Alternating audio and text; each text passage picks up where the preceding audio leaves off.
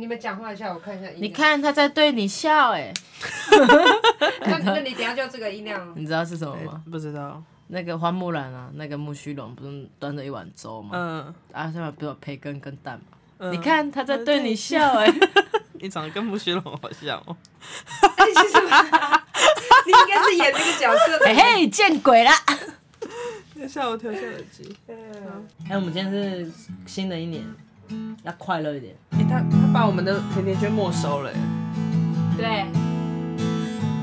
因为上一集真的是太强了。哎呦，一哈，吼吼，猜猜我是谁？你看他在对你笑，哎。好了，新的一年祝大家新年快乐！嘿嘿，见鬼了！今天播出的时候是一月一号，新的一年的第一天。哎，今年是龙年，对，非常期待龙年。为什么？因为我的生生肖六合是龙。什么意思？六合就是你的贵人啊，六合也是。对啊，嗯。好，那我们这期就到这边结束了。什么意思？就是六合。我查一下。实际上我也不知道，反正就是跟你很合就对了。什么意思？六合六合彩，六合的意思，六合是哪六合？就是有贵人啊，嗯、就是与你的呃木火土金水的所有都有契合，有凝聚力，有吸引吸引力。然后六合好比夫妻之情，三合犹如母子之情。嗯，由此而知。合就是五行力量的吸引、亲和、凝聚，主要是以生年地支及生肖之三合六合为依据。哦，所以意思就是，反正在龙年会不错的意思啦。简单来说，这意思吗？反正六合就是你的贵人呐，所以你你如果平常你遇到比如说属龙的人，你可能会觉得特别合。嗯然后可能诶，默默也会对你有一些帮助这样子。嗯、然后我纯属可能就喜欢龙嘛，所以我也觉得。你前面讲那么多哦，六合，因为好像龙年这样子对应我六合，有就对我来说也是一个好年，嗯、对我属鸡来说是好年。哦，你属鸡哦。嗯，怎样不行吗？我属于你。就是要从土味情话开始吗？可以吗？欸、很厉害。哎、欸，我最近收集了很多土味情话，很厉害耶。那我问你，可口后面接名词要接什么？可口，嗯，好吃。名词好吃是名词哦。名词哦，嗯，名词可口什么？美姿。哎、欸，对，好，那就是这样哦。我等下问你什么你就接哈。嗯、可口、美姿、百事、可乐、海绵宝宝。怎么了？怎么了？哎、欸，我那天听到这个，我自己会心一笑。哦，有厉害哦！现在，现在，现在大家看不到。你知道我朋友前阵子就是很喜欢对我比那个爱心手势。你说双指爱心？对对，双指爱心。嗯、然后他就是前面比一个爱心，后面有个爱心会一直移动。啊，你知道这是什么吗？完蛋，爱咖巧鬼。然后一个爱心，然后倒过来，嗯、这样子，你知道是什么吗？爱到天翻地覆，爱个病鬼。那你知道这样是什么？摸着眉毛比出一个爱心，几米瓦子？什么意思？一枚哦，几米瓦子？多少钱？哦，一碗多少钱？对哦，哎，这个好笑，这个好笑。他就很烦，经过我面前在说：“哎，你知道这这这是什么吗？这是爱个桥鬼。”看，这蛮好笑。还有这个这样子中指，然后加一个爱心，嗯，干不够爱你。哎，这个这个这个今天很经典。好，这个我会拿出去对别人比。你说这样哦？对啊，这样就比一只中指加一个那个手指爱心。对，OK，好好。然后这样子爱嘎巧鬼，爱嘎超过啊！你们现在看不到画面，跪在我面前超像一个智障。不然我们就录一下影，然后我们上传的时候，我们就在那个 IG。教他好，那这个我们会再上传在我们的 IG Story，大家新的一年一定要多使用。可以可以，我们尽量有机会就多拍点短影音给大家。哎、欸，这真的超白痴哎，这好，但我觉得这蛮好笑的。新的一年，你有什么新希望吗？一年之初在于今天，今天许下的愿望就更有可能在今年实现，所以要好好许愿。我希望我的户头突然有六百万，那是诈骗吧？不是诈骗，就有人说：“哎、欸，我好想做好事哦，你的户头可以给我吗？”我说：“哦，好啊，好啊，哦，我也需要被帮助哎。”然后给他我的户头，然后他再会给你。嗯，那你就会被，你就是有很有可能会被起诉哦。为什么我被起诉？因为你突然会太大笔，然后你没有开任何的，就是如果你突然拿了太多钱，然后你没有开任何的领据出去，或者没有任何的凭据的话，你就是有可能会被查。可是是这个人突然给我赠与税啊，你还是要缴税。你可能拿到手六百万，你缴完赠与税拿到手，所以你要跟人家说，如果你想要拿六百万，你要说你要给我八百万，因为可能其中两百万是税。我们不用那么贪心啊，我们这样拿四百也好啊，我拿五百多也好啊。但你都许了六百万的愿了，对不对？要就拿刚好啊，六六大顺。好了，反正就我们明年 新的一年，我希望可以就是我新的一年希望最重要的事情应该是更有自律跟节制。这件事情，嗯，你平常不自律吗？你其实已经算是一个蛮自律的人。我觉得我，呃，某种程度，我就是那种该盯的时候会很盯，嗯，可是该给自己放松的时候就会毫无道德的那种。我希望我明年也是许，我每一年都会许自己，希望在今年更自律啦。我希望我今年可以比去年更自律一点，因为我就想说，我明年一定要戒掉烟。你知道为什么吗？Oh. 因为其实也不是真的说身体健康，而是我觉得这件事情是一件很难达成的事情。嗯，毕竟你已经花很多时间养成这个恶习了嘛。嗯。然后你要去改掉这个习惯，你就会每天都会给自己一个哦，不然明天再开始好了，oh. 明天再开。所以我觉得应该说明今年，应该说今年我想要给我自己就是找一个我觉得最难改变的一件事情，然后去改变它。嗯，然后就看我会不会看起来比较成功一点，会吗？可能不会吧，真假的？没有，我觉得就是，也许你戒了烟之后，你多出来的时间跟多出来的钱，就可以去让你完成别的事情。但绝对不是买那种什么会唱歌的圣诞树啊，或者那种什么拍。我后来退掉了。为什么？你不是要买？后来就是那个火突然降下来，我就是问卖卖家说可以退吗？他让你退，他让我退啊。哦。后来火灭掉，我就想算了算了算了。帮。没有，我觉得应该是说，我觉得要要要有一个，嗯，要怎么说？我觉得也不是省钱，而是你好像，因为像我就会觉得。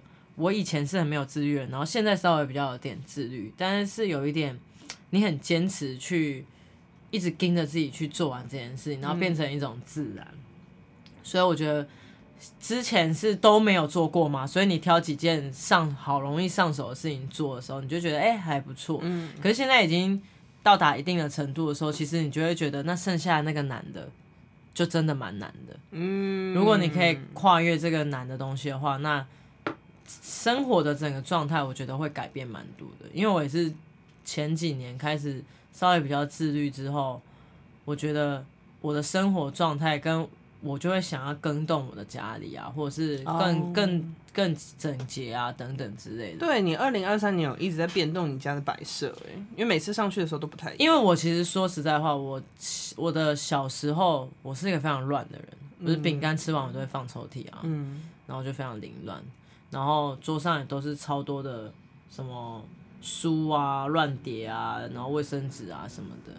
然后我本身又很懒、很懒、很懒、很懒。我小时候真的很懒，能躺我就绝对不会坐起来。嗯、吃饱饭就赶快去这样躺着，然后看手机啊、睡觉啊，然后起来继续躺着。嗯、然后走没两步路就觉得很累，然后我就真的太懒了，就就觉得自己好像一事无成。后来我觉得我是从改名字之后，嗯，因为我取了一个名字是我觉得比较有自律性的名字，因为我的名字其实是比较方正的感觉，嗯嗯，所以我就从名字开始，我就觉得，哎，有一点一点，从最小好像不会造成你生活的东西开始慢慢的改变，嗯，然后到今年，我觉得就是要找一件难的事情了，所以应该是这样说。哦，我今年我在想。我现在还没开始思考这个问题。我每次都是到今年过到一半的时候说：“哎、欸，我今年到底新希望是什么？”但我今年目前的新希望是，我希望可以认真工作，不再继续怠惰，因为我觉得怠惰这件事情好可怕。因为可是你的工作是说一个稳定收入的工作吗？还是往你自己理想的方向去前进？我上半年的计划是想要做一个稳定的工作，嗯，可能先以存钱为目标。麦当劳。就也可以，它也可能是一个选项之一，对，它也可能是一个选项，或者路易莎也是可以啦，就之类的，反正就是找一个稳定的工作，然后有稳定的上下班时间。因为我其实一直都没有尝试过这种很确定的上下班时间的工作，所以我想要去体验体验一下，对对对，就是那种朝九晚五的生活。虽然我觉得我不我是不知道我可以坚持多久，但是想两个月。三个月啦，要撑过试用期，就是别人都会说啊，你受不了，你一定不会就是接受这种就是很 routine 的生活。我就想说，没有，我就是要去体验一下，就是我自己没有体验过，我怎么会知道我喜不喜欢？哎、欸，我觉得你可能会很上手，哎，你应该最后没有办法，原因应该是觉得有点无聊哦。Oh. 但是我觉得你应该会，因为我觉得你某种程度算还蛮规律型的人。因为像我非常不规律，所以我去上上下班的工作的时候，简直是一种人生大考验，就很像是去学校上课，然后我也睡着一样。哦，oh. 就是我无时无刻都会很想睡觉，因为我以前有做过一个工作，是做那种语言，嗯，修口水声什么的。哦，oh. 我要听，比如说今天我我要做的是韩语，不是那种哦啊你要 say 哦，就会那个，嗯，我要把那声音修掉，所以我工作其实就是每天八九点的上班。然后三四点下班，然后我每天一坐在那边，我就开始想睡觉，因为就是工作内容，我觉得就是都还算是人道的。你知道，我觉得办公室的工作某种程度算还蛮人道，嗯、就是还是算一定的工作，而且你就是照卡打卡上下班嘛，所以你就是那一段时间你有做事情，这样就好了。所以我就一上桌我就觉得好想睡觉，就前面做完之后，我就会开始偷眯一下。偷眯一下，然后中午吃饭好开心，然后一吃饱血糖太高，就又想睡觉，想睡觉。我就好像每对来说就是有一种很很煎熬，我就觉得我提前做完事情，然后我还不能下班。哦，这一点我也没有考虑进去，我怕我也是提前做完，然后就会不知道干嘛。但我觉得我还蛮会找事情做的。对，因为我觉得你虽然会找，因为我不想找事，因为我从以前的观念就是觉得工作就是工作。如果这个工作只是让我拿来赚钱的话，那我没有必要去做我薪水以外的工作。嗯，我就只做我拿到薪水的事情。如果可以多赚，那我就是不要再多做。OK，懂。好啦，今年希望我可以去尝试一下，应该 OK 吧？就是总是要走过嘛，三十岁以前嘛，对吧？然后再来就是希望我有许两个，但这个我每年都有许。我觉得我讲出来一定就超好笑。我今年就是希望自己可以嫁出去当一个家庭主妇，而且是嫁到一个有钱人家里。我每一年都会许哦，都没有成真过。那你有没有努力啊？我觉得努力啊。你你许，我觉得许愿是一种诅咒，你知道你知道吗？为什么？就像是依一个宗教派别来说，有些宗教会觉得，因为我不讲什么宗教，因为有的人可能说，哎、欸，我们宗教才没有这样的。对所以有些宗教会认为，比如说。哦，我今天我今天许我，我要赚，嗯，我想要得到一个 iPhone 哈，iPhone 十十五最新的，那上天会帮你完成这个愿望，但是它不是凭空丢下一只 iPhone 十五，它可能会让你工作突然很繁忙，或是让你突然多了几个 case 忙不过来，你觉得你快要死掉了，然后突然出现了很多考验，让你推波助澜的到。那个你可以完完成愿望的那个样子，嗯，所以他不是说你许了愿望，他会凭空，他会反而会出现更多考验，因为你安于现安于现状，所以你买不到 iPhone 嘛，所以他会给你更多的事事件与考验，让你逐逐步前进到你有那个能力去可以买到 iPhone 十五，嗯，所以我觉得许愿其实是一种诅咒。那我许一个我想要嫁入豪门的梦。然后结果诅咒就是什么都什么身边什么男的都没有，没有，就是我觉得如果你不把它当成一种诅咒的话，你只是当成一种很单纯的期许的话，那我觉得它其实就是在提醒你，比如说你要嫁到豪门，那你总要社交吧？啊，你要做高级，对啊，你要做高级的社交啊，你要对于这件事情有所责任，要去负责任，然后去努力啊。嗯，那我觉得大部分人许了愿，但是他不愿意做出一相对应的行动，因为我觉得许愿其实就是在提醒自己，你想要过什么样的生活，那你必须就一样回到我们之前讲，回到我们的之前，所以你必须付出相对应的。可是我觉得大部分人就是。新年新希望，好像是一种，就像是生日吹蜡烛，前面会有两个愿望，非常对，非常不可实现一样。对，我希望大家身体健康，然后大家都快快乐乐。对对对，只是我觉得只是一种，好像是一种很，你会觉得没有实际上帮助的祝福。对，对，我觉得新年新希望已经好像变成像这样子的感觉。嗯我还有个新年新希望是没有，刚刚 爱情那个纯属开玩笑，因为我每年都会许，但没有实现，所以我第二个，然后我第一 比较比较真实的愿望应该是，我希望我今年去多学习一些就是不一样的事情，就是跟因为我以往可能都是。不好意思，想吃一个桃酥。没有，我在等你撕开，我就继续讲。因为以往我可能都会想说，哦，今年想要去多学一些不一样的才艺啊，或者什么什么之类。但是我今年是真的下定决心，我想要再去学一个，嗯，好吃吗？我今年不要发出声音。好，我今年就是有想说要去尝试一些不同的、不同的那种。艺术类的东西，因为我一直想要学陶艺很久了，但我总是被工作一直牵绊着打断。那如果我今年真的能找到一个就是相对稳定，跟我有正常上下班时间可以安排我去学其他东西，我觉得会很好。就是它是一个循序渐进的一个我今年给自己设的目标。那我觉得很有趣的一件事情，嗯，我想问，嗯，在我还没有被桃树噎死之前，你觉得是你必须，嗯？像像比如说，有的人就会说，哦，我今年一定要去运动。嗯，你觉得是要先安排好你的，比如说，但是我工作很忙，我是一个自由业，我没办法运动，所以我应该要找一份，呃，我应该先辞职，或者是我应该找一个朝九晚五的工作，我再来运动，还是你应该就是强制你自己，帮你自己先直接定好一天，我要做这件事情？你说我自己哦，就是，是你说你你对对对对，我们对你来讲，你觉得？哪一个方法是比较容易成功的？辞职哎，因为我去年就是二零二三年的时候，我就是许下一个愿望，是我希望我今年就是稍微瘦一点，就是不要像以前那么夸张。嗯、但是你说什么那种什么一六八或怎么样，你永远都会被工作打断，因为你工作到两三年，你不可能不吃东西啊，你真的会昏厥。嗯、对，我觉得饿是其次，你真的会昏过去。然后我其实离职之后就开始非常 routine 的睡觉时间，我可能就是虽然也是熬夜，但可能我就一点睡，十点起来，然后我吃东西的时间非常固定，我根本没做什么事情，就是啪就瘦下瘦。嗯，因为我像我就是那种跟你们是相反的，嗯，我一定要直接排下去，排下去排到让我自己觉得我没有理由拒绝。就是像像我觉得，我觉得是因为每个人的个性不同，所以你使用的方法不一样。对，因为像我就是很顽强的那种人，我就是觉得，哎、欸，离职我可能还是会稍微休息一下，或者是稍微再废一下或干嘛的。所以我后来发现，我对付我自己的方法就是，我就直接花钱花下去。哦。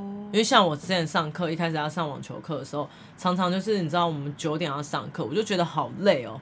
然后每次都想要拖一下，拖一下，或是说，哎，今天是不是就不要去？如果朋友去的话，然后我后来就是一次就付了，刚开始的时候一次就付五期的课，嗯，然后我还约了我住有一点远的朋友，所以你知道这是造成什么局面吗？那天前一晚我就算四点睡，我都只能得爬起来。哦，你是这种，对，我就是有点，他是有点半强迫我是，但我就是自己已经先帮自己安排到一个没有后路的。程度，我如果我是你的话，我就会选，就是因为个性不一样，我反而是像你这样安排的时候，我就会选择，那我什么都不想干，我什么都不做了。因为我好像不是，我虽然不是那么，我不是真的说一定很在乎前人，但是我觉得我是很怕麻烦别人的人。哦，oh. 所以我今天如果已经约了教练，然后我还约了很远的朋友，如果我不到场。我我内心会超过不去的.所以我得有点利用我自己的心理压力，强制我自己去执行这件事情。然后现在就是蛮习惯的，嗯、所以就虽然说今天还是有点微偷懒，今天晚上上课啊，但是因为我想说今天不知道天气好不好，我就没上。大家注意安全哦。新的一年，新的安全还是很重要的。然后我们现在录音的时间是非常冷的时候，大家还是要注意保暖，因为北市双北市这两天就是也也有非常多冻死的案例啦，猝死吧，对，猝死，死吧，对对对，就是因为天气一冷一热。哎、欸，你知道，就是这这几天不就很冷吗？然后我的腰腰椎的神经有时候会抽痛，嗯，然后到上礼拜到这礼拜那个交界点，哇，那个抽痛之明显呢。吓到，赶快去按摩跟拉，就是那个整骨。哦，你应该要刮痧吧？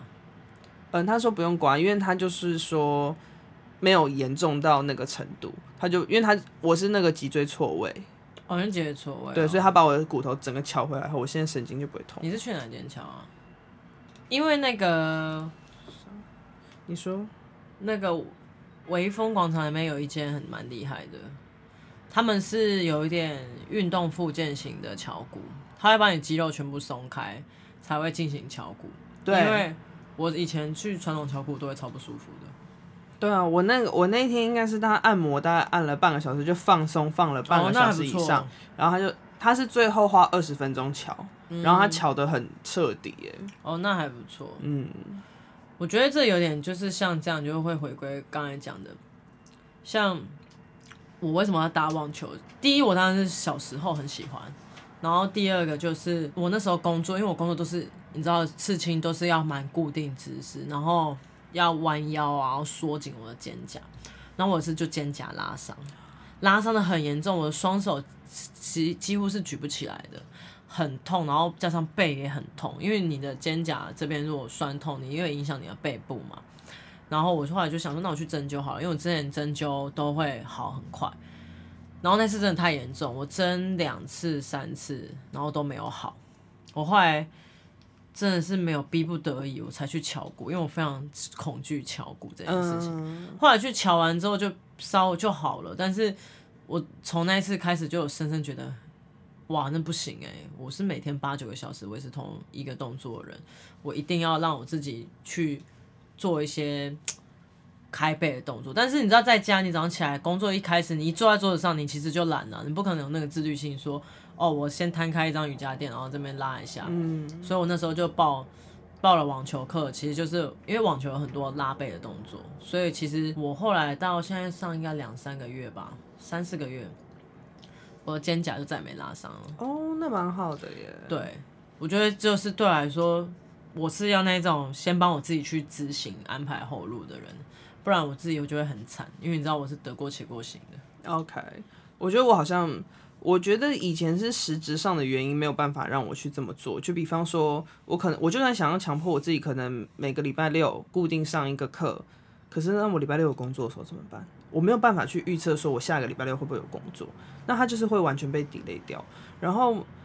你如果同时安排很多事情，最后都会被你的，因为我的工作不是说什么哦，那我今天可以不去就不去，比较比你的工作是看时间安排。对啊，所以我就后来离职之后，我就下定决心要做很多事情嘛。就我那时候我记得，我一提完离职，我做的第一件事情就是报驾训班，我就一定要把汽车可是你以前的工作是可以先排休的吗？不行。比方，比方说，好，我假如说我今天排休。可是今天有工作，然后我的同事可能也在带工作，没办法支援我，那我还是得去工作啊。哦，所以你们是有点责任。对对，因为我我之前因为我算我算自由业工作者嘛，其实时间上就是会像你一样，就比如说客人就硬要排这一天，如果你推掉，你其实你就少一个客人。对。然后，可是我后来有遇到一个摄影师，然后我就看到他，我就觉得哦，我真的蛮深刻的反省我自己，他每一个月前。帮自己下个月排好所有的休假，他说没有含扣，他排休就是排休，所以工作来他就是依照他自己排的排休。因为像我们，我们都会想说，哎，我们应该是看这个月客人有多少，然后我们再看我们哪天可以休假嘛。对。但是他是在先前他先定好自己的休假，嗯你要自己照你自己这个。但是我觉得这个前提是。你是否你是完全自由工，你没有上下属的关系的时候，你是可以这样做。但是我那时候就觉得，哎、欸，还蛮新鲜的，因为常常自由业工作的最大问题就是你没有所谓的上下班，对，所以你变成说你时间其实是非常混乱的。然后我这一两年稍微有调整过后之后，其实我今年刚刚有提到嘛，就是想要找自己觉得更难的地方迈进，所以我觉得应该说，我想要再做更精致。所以像今年、明年、今年、今年、今年，我就可能第一，可能我就真的像你想上陶艺嘛，我也是想上陶，因为我高国中两年其实是陶艺班，所以我其实一直想要把这件事情学好，因为我通常学一个东西，我就是会学到底，只要我有认真学的，比如说我滑板或者是其他很多或买 CD 好，通常我都是维持近十年以上的兴趣，所以陶艺这个有断蛮多年的，所以我觉得还蛮可惜，所以这个我应该会学，跟我要去上弓道 啊。就是射箭那个日本弓道，嗯，我不我没有要上那种很野生的那种，我要上日本弓道。你后面野生，比如说就是前面有只山猪，就给它射下去，是骑着山猪射。哎哦，山猪是狗狗了。哦，要去找村长的时候，哎，师姐，哎，村长你的信，啾啾啾，哎，在旁边那棵树，会被被骂。哎、欸，我那天有去上那个体验班呢，公哎会吗？会被骂吗？你说村长信呢？信哦，信不会啊，信不会啊。骑狗狗楼会吧？骑狗狗楼可能会了。骑狗狗楼为什么会被骂？应该不会。你们自己唱的歌，然后我们讲会被骂？怎样歧视平地人呢？哎，互相歧视。哎，歧视平地人呢？不会啦，不会啦，大家都有在听这首歌。对呀，还是让村长不是也有穿 Air Force？哎，村长真的穿 Air Force 吗？没有吧？他自己有钱买就可以穿，他也可以穿亚瑟士啊。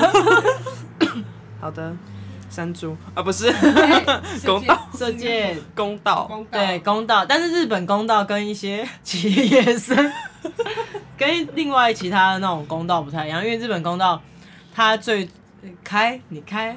比较小心翼翼，最讨厌人家看到小心翼翼。哎、欸，他叫 Mary Blackmus，哎，Mary Blackmus，为什么？而且他那个耳机跟你新买的那个耳机好像啊，圣诞老公公的。哦，就是那个 Y Two K。给大家，哎、欸，这真的是，哎、欸，我想说你要拔出来给我看整只，哎，哦，我把它装回去，装不回去了，那先给你吃，吃一个就好。好吃吗？OK 呢，还可以啊。你说牛奶巧克力啊？那很甜。我男生前嗯前一个礼拜吧，我有去上体验。哎、嗯欸，去的女生都漂漂亮亮，然后就是日系卷发哦，穿起来哦好漂亮，一直在自拍，一直比耶。当我整尊超像蚕宝宝那，太冷了，你们穿好多，我出来这样。哦，超像一只大蚕宝宝了，准备要脱茧这样。所以公道在干嘛？日本公道有一个很重要，日本公道最最最最基础，它整个架构里面最重要其实是礼节。嗯，在早期他们日本在打仗的时候，除了是打仗以外，他们还有一大部分是拿来占卜。占卜？对，他们因为弓你这样射箭的时候，一定还是会有不准的时候。对。他没办法百分之百去控制，所以在古时候，他们也是会拿来做占卜。嗯，他们也会拿来做，比如说前面的时候把嘛，然后他们会去射箭，然后去询问事情，做一个占卜，哦、看那个准确度。可能我 maybe 我在猜，但我没有仔细看里面的传统内容。嗯，然后跟有时候也是一种战争前的祈福，所以他们在开始前。我讲老实话，我可能真的没有那么有气质。前面那个老师在讲的时候，因为他声音太温柔了，然后那边又凉凉的，然后我又穿很多，像蚕宝宝用的很紧。他在表演的时候又很慢优雅，哦，差点睡着。他前面就是有很多仪式，然后每一个动作都非常的细腻，然后腰杆很挺，然后很多的敬礼的仪式前后的顺序，然后最后。这么多仪式跟礼节下，最后才到射箭这一步。嗯，然后我那天去体验，我就觉得哇，怎么记得住？因为他每一个手势都是都有他自己的礼节在，然后你要跟弓，你要跟靶敬礼啊，然后你也要跟嗯、呃，因为每个公道场他们所信仰的东西不一样，有的可能是老师的信物，有的可能是一些字画，那有的是一个小神社的概念，那就是看每间公道场他们传承下来的习俗是什么，然后它就是你的精神的指标，所以他们非常非常非常多的礼节。然后我在穿那个公道服的时候啊，他的一包那个竖起来就说哇，我这辈子腰没那么直过。他说对哦，之前有人腰闪到来，然后原本想说不能射，就一竖完之后就说老师我胸好了。因为他会帮你束得很紧，要帮你护腰，oh. 然后你的身体其实要打得非常非常直，因为像我是驼背很严重的人，然后个性很急，然后没有什么耐性，然后你一下要做那么多琐碎的事情，然后重点是它会有一个很多的拉延伸跟开背的动作，就是它其实是一种美姿美仪，然后要一直跪坐，我就觉得这东西太痛苦了吧，就最适合我了。所以我今年要上公，就是一定想要上一下公道，就是持续在做，让我自己看起来稍微比较整个体态或是整个身体，它是更精致，或者是说更耐得住性子。所以我觉得我学东西好像其实对某种程度是在折磨我自己。嗯，嗯，确实很折磨哎、欸。哎、欸，你可我觉得可以，可是我觉得是好玩的哦。我觉得还有一个是我刚刚想到一件事情啊，就是有些新希望其实是因为你去年可能体验了或尝试一些可不在你预期之内去体验的一些事情，然后会变成我今年新的一个希望。对，像我去年，嗯，我觉得撇除掉工作社交，我其实不是一个很喜欢社交的人，但是就是因缘机会下，就是见了一个女生的网友。然后他就是开启了我的社交之路，我真的是吓一跳。就是我们的那个台北市安小姐，嗯，提供我们海后故事的那位，嗯、对，因为他是比较善于社交以及喜欢交朋友的人，所以他就是会带着我，可能认识他的朋友，或他就是会那种说，哎、欸，你明天要不要出来吃饭？我说，哦，好啊，好啊。然后可能到了晚一点，哦，我有约了一个那个什么什么网友什么之类，我说，我这我这哇，社交障碍、啊、恐惧，干，对，就逼强迫着我要去做。这件事情，但是跟着他这样子，就是走一走，走一走之后，就会觉得哦，原来这件事情没有我想的那么糟糕。但你有没有觉得，其实有时候我们不去做或不擅长的事情，其实是我们没有找对方法，或者是呃找到志同道合合的合的人引领你去到那个地方。所以我觉得，呃，在新的一年，或者是未来日子，或者是像现在社群媒体。你怎么知道那么蓬勃的情况？其实我觉得方法越来越多，没有像以前一样说哦，很封闭，或是你要找寻一个什么东西就很难。对，所以我觉得新的一年其实也还蛮祝福大家可以找到一个新的怎样 新的方法可以去执行。你哎、欸，那你的新希望是什么？录音录音师，嗯，翘脚你没？而且你那个袜子，你那袜子好丑哦。这个袜子是。哎、欸，不要这样，这是你们喜欢的甜甜圈的东西，也是那甜甜圈一起。你不要放在脚上，那个我们还要玩。啊，那你的新年新希望是什么？哎、欸，我还没有想好哎。我的愿望都一直在做啊。什么？哦，我先你积极一点，你太懒了。要再更积极。对啊。要更积极一点。我要把我时间可以再塞更满一点。那我觉得现在人真的是因为也被网络社群给干扰，真的也有有一点越来越懒了的趋向。因为也像我讲，就是你方法变多了嘛，但同时其实你也变懒散了。对，就是像以前做音乐是一件很难的事情，你只是写完 demo 还不够，你光是要进到录音室，你要做到这些东西都已经很困难。但现在有电脑啊，你都会觉得时间都好像是或预算都是在一个。可预期或是可控内，所以你就你就会觉得，那我是不是要先忙这个？是要先忙那个？我觉得大部分人都一样，不管编曲就用机器编一编就好啦，我也不用真的弹，还要找人。对呀、啊，乐手还要钱，那么贵。对啊，我 vocal 我用 AI 先做一版出去就好了。努力一点。对啊，要努力啦，真的。尤其是去年就是跟着龟去 去接受一些神秘的洗礼后，真的要努力耶。什么神？哦。那姐姐的话。记忆犹新，要努力了。我觉得要努力，然后也要对方向。有时候我们很多时候我们都努力错方向，就是像我觉得是你讲的哦，比如说我没有体验过这个东西，我想要试试看，弥补我个性当中的一些缺憾，或者是想要调整一些东西。那我觉得你可以尝试。可是如果你尝试这些东西，就会跟你擅长的事情混为一谈的话，那我觉得你就会变得很痛苦，你就会觉得，哎、做这件事情我又不开心，可是又没有达到什么成效，可是又不想要放弃这个东西，那你就会变得很混乱。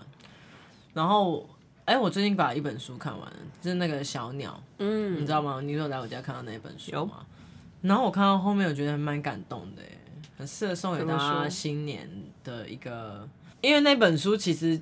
其实整整体故事就是很简单嘛，就是一个喜欢鸟的兄弟，嗯，然后他们自己自创了一个语言，然后后来哥哥过世之后，他就一直一直孤独的活着，可是总是会在一些地方找到属于他的天地，但是正要开始努力扎根的时候，这些东西又都被收回，然后整个就是你就很像被困在一个很大世界的笼鸟笼里。嗯嗯嗯，然后就会有一点孤单，然后没有人懂你。但他最后最后的时候，他要他，所以他很向往鸟的自由，他也不觉得鸟是需要被拘束的。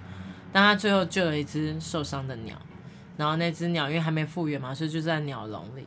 然后最后他就在那个鸟笼里抱着鸟笼，然后听着那只鸟为他高歌的死去，就是有一个也如同跟他一样被困在笼子里的。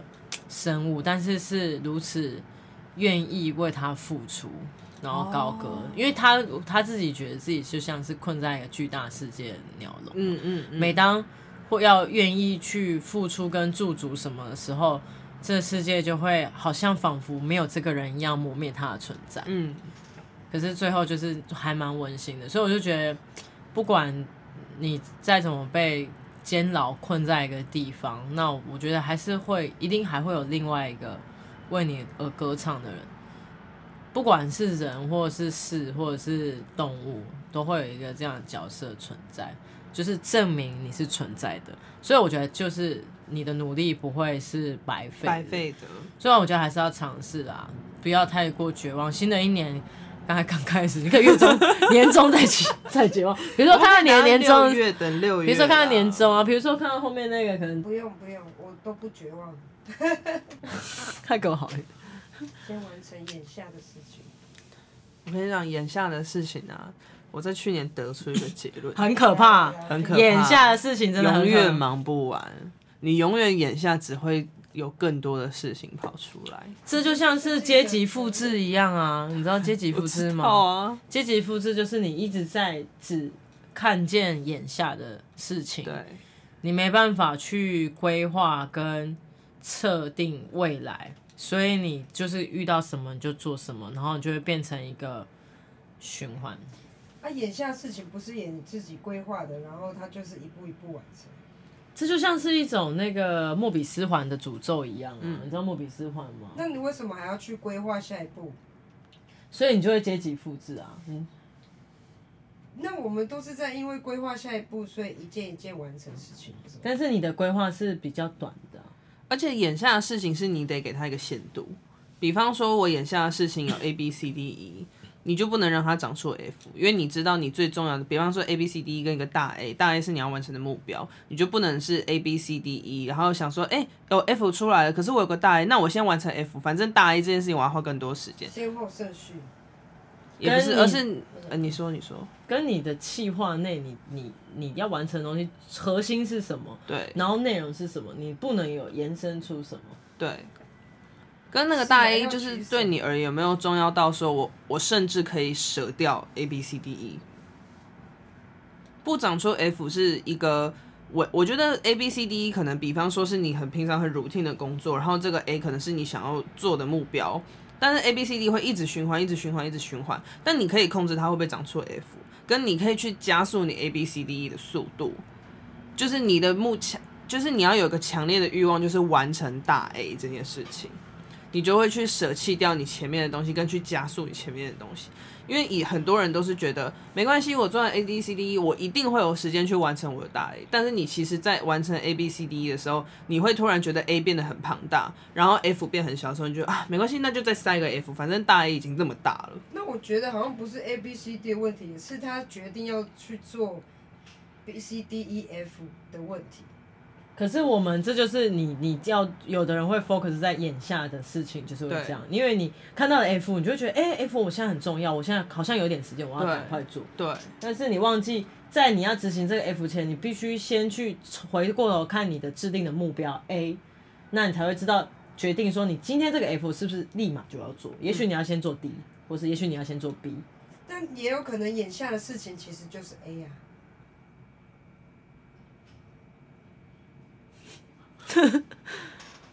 那就是你放错重点了。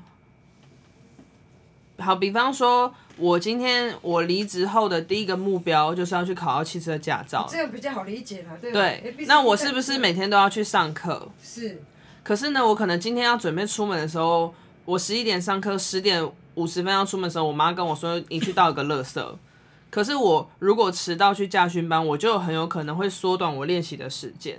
然后明天要出门的时候，可能同学说：“哎，你要不要跟我去吃午餐？”我今天就又没有去上课。那也我都是在处理。好，那我去吃饭就选择我处理眼下发生的事情。可是那这会造成什么？哦，我我懂了，眼下的定义不一样。不然是眼皮底下。对啊，脸颊的事情。对。懂你意思，懂你意思。对啊，那我这些就会去影响到我要去考驾照这件事情。确实会啊，确实会。对，因为像我自己，就是我，我觉得我虽然懒归懒，但我算还蛮目标导向的人。比如说，我今天要买一张很贵的专辑，好了，比如说两千块的专辑，然后我的工作，我觉得可能会衡量说，比如说我今天要接案呢，可是我要等，跟。我今天去找一份打工，可以快速的让我赚到这个钱。我可能三天可能打工，呃，领现金的，我可能三天马上就可以得到的。我可能就会去，为了要很快完成这件事情，我可能会执行找的工作，可能就是那种我三天就可以拿到现金的。我不会在那边等，呃，我不会因为说，哎、我今天是一个，我今天是一个接案的，所以我今天就是一定要等到接案。我也可能会去排这个先后顺序，比如说买专辑这件事情已经大过于我接案。那我可能我就不会在接案这个过程当中去想说，哎、欸，可是我也想要靠接案为生啊，所以我是不是也是等我接案有接到，然后我再去买那个东西，还是在干嘛？嗯，就我觉得还它还是会有一个相较之下比较重要，因为我觉得很多人会做眼下的事情，因为都会卡在比如说生存恐惧这件事情上面，因为有的人就会比如说，嗯。有的人不会读书，那就觉得说啊，我不会读书，可是我我想赶快好好赚钱。那我想好好赚钱，但是你又不想要去累积你现在该有的资历，你就会觉得说算了，不然我我就去工地工作好了。工地工作，可是你会觉得哦，工作工作到你最后，你会觉得哦，身体好累哦。那可是你已经三十几岁，你会觉得啊，算了，不然我还是去打做一个打扫好了。然后你就会有一点。无限无限的循环，因为你觉得你需要钱，所以你就赶快去做这件事情。可是有的人可能就会觉得说，哦，那我是不是先找一个打工？我先这半年省吃俭用，我省一点看书，我考一个比较好的证照，然后我明年开始我去考到证照之后，我去做一份比较好的高收入、好 quality 的工作。在这个工作的过程当中，比如说这个工作可以让我累积更多的证照，或是累积资历。我三年后，我再去做跳槽，慢慢做阶级反转这件事情。但是很多人就是会看到眼下，哦，我毕业，我没有，我没有读书，我需要钱，家里也需要钱，我家里没有那么有钱，那我赶快去找个工作。那什么工作最多钱？那我就去做什么工作。然后这个工作很忙，所以我要再去学习考证照。哦，我没时间了。那我觉得他这个就是把家人放的比较前面。我觉得不是，是放错重点。就是放错重点，那就要看他的人生的重点是什么。可是，在阶级复制的概念当中，很多人并不知道他正在做的事情在做阶级复制。比如说，穷人为什么更穷？你出生在穷人的家庭，为什么？我你出生在穷人的家庭，那你为什么最后还是会变成穷人？因为你的父母没有这个概念，对，然后。你也相对应没有想到这些事情的话，你也没有这个概念，所以你就是处理眼眼下的事情，你就做了一个阶级复制这件事情了。我懂了，我懂了那个眼下的定义。就像很多的街头艺人，他可能是都是为一个专辑梦，那可能没有公司赏识你的话，那你会怎么做？自己去打工，努力打工存钱自己发吧。对，这是一个一件事情。可是你你打工，你赚钱，你努力发了一张专辑，但是还是没人看到你啊。那你就是拼命的打工，然后最后努力错方向。对，所以应该是比如说，我是一个街头艺人，我想要发专辑，我想要让别人看到，那我可能会去思考的是。我有的管道是有什么？那我可以怎么做？比如说，我可以经营我自己是一个网红，或者是一个网络歌手。嗯，然后平常的时候，我可也许我可以舍弃掉街头艺人。你一天几百个人、几千人经过你，大家只知道你在一个定点有一个人在那边唱歌。对，跟你是一个网络有形象的人，相较之下，这两个都是在做唱歌工作。我就会觉得说，哎、欸，那我是不是就要舍弃掉？我可能去做网络。那我平常找一个比较好 quality 的工作。比如说我一个月到四到五万的工作，我生活看起来也比较好过。我一个月可以存到一到两万，然后我可以经营社群媒体，然后我可能有额外的收入，用额外的收入去存我要发专辑的钱。但是我觉得很多人卡的目的就是，我今天好不容易考上街头街头艺人证，我好不容易离我想要发专辑又更近了一步，嗯、所以我这件事情不能放，那件事情也不能放。对，然后什么都想要，最后就是什么都掉，鸡蛋不能放在同一个篮子里。不行吗？可是找我点的都不会同一个人，会破会破。所以我觉得这件事情还好像还蛮重要的，因为很多人，啊、特别是在这个时代，有太多东西很吸引人了，很多人都会从前面看到的那一步。哎、欸，新的一年本来想说开开心心的跟大家聊新年新希望，没想到又一个突然急转直下。我觉得也没有到很沉重啊，就是。你很沉，你今天很沉，值得思考了。我觉得也没有到，因为我的心情是还蛮放松。我觉得应该是说，如果你在可以重生的第一天，你的脑袋稍微比较清醒的话，你会觉得你接下来还有三百六十四天的时间可以努力。可是如果你在年终发现这件事情，你只剩一半的时间嘞。对啊，对啊，所以你们要很开心。现在就听到我刚刚只要听到这一集的人，今年都会赚大钱。好的，那我们今天点播的歌曲是。龙的传人，王力宏的《龙的传人》，那希望大家新年快乐，继续收听我们的节目。